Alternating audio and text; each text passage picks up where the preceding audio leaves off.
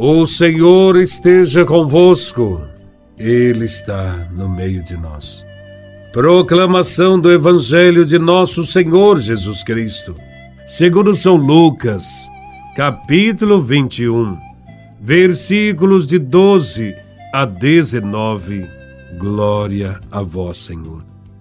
Naquele tempo, disse Jesus aos seus discípulos: Antes que essas coisas aconteçam, sereis presos e perseguidos, sereis entregues às sinagogas e postos na prisão.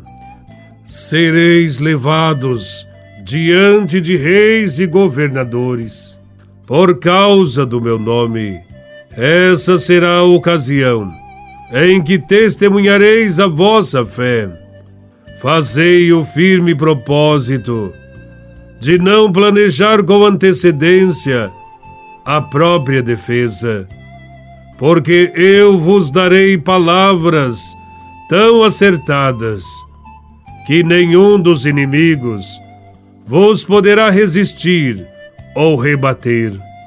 Sereis entregues, até mesmo pelos próprios pais, irmãos, parentes e amigos, e eles matarão alguns de vós. Todos vos odiarão por causa do meu nome. Mas vós não perdereis um só fio de cabelo da vossa cabeça. É permanecendo firmes que ireis ganhar a vida. Palavra da salvação. Glória a vós, Senhor. Nesse Evangelho, Jesus de Nazaré, o Filho de Deus, disse muito claramente e de várias maneiras que aqueles que o seguirem serão perseguidos. Seguir Jesus ou querer viver a vontade dele em nossa vida acarreta tribulações, incompreensões em meio ao mundo de pagãos que não aceitam o reino de Deus. O testemunho do nome de Jesus atrairia de tal forma a ira dos inimigos que estes lançariam mão de toda sorte de maldade contra os seguidores do Mestre. Sofrimento, perseguições, prisões, acusações nas sinagogas, morte e ódio era o que lhes aguardava. Até mesmo a perseguição haverá por parte dos próprios familiares. Tudo isso por causa da fidelidade ao Mestre Jesus de Nazaré. Jesus dá aos seus discípulos ensinamentos acerca de como deveriam se comportar diante de tais tribulações. Ele convoca os seus discípulos a darem testemunho de fé e a permanecerem firmes na hora da provação.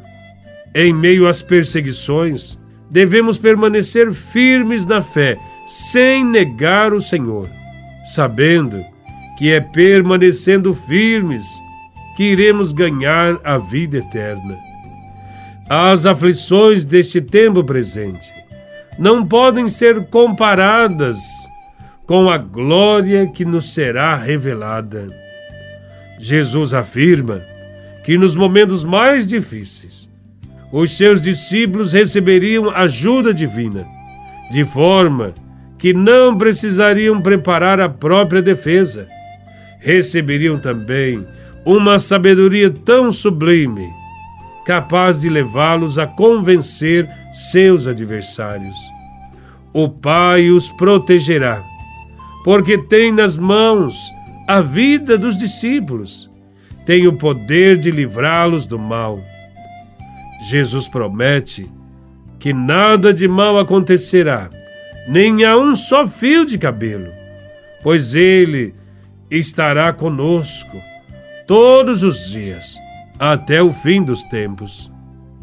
Os verdadeiros cristãos sempre foram perseguidos, em qualquer época e lugar que tenham vivido. Algumas vezes, a perseguição é mais forte, outras vezes, menos forte, mas a perseguição haverá sempre.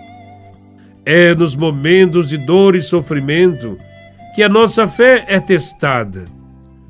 Muitos são os que, em situações de perda, de perseguição e desespero, se revoltam contra Deus, perdem a fé e até mesmo abandonam a igreja. Quem age assim demonstra que nunca teve fé, porque uma fé que se abala na dor ainda não é fé. Que as palavras de advertência do Evangelho de hoje não nos assustem, não nos amedronte, não nos acovarde, porque teremos que atravessar muitas perseguições. Sejamos fiéis a Cristo e em nossas orações. Não nos esqueçamos de rezar por todos os cristãos que são perseguidos em diversos países e que cada um de nós não tenha medo de dar testemunho da fé em Jesus de Nazaré. Louvado seja nosso Senhor Jesus Cristo, para sempre seja louvado.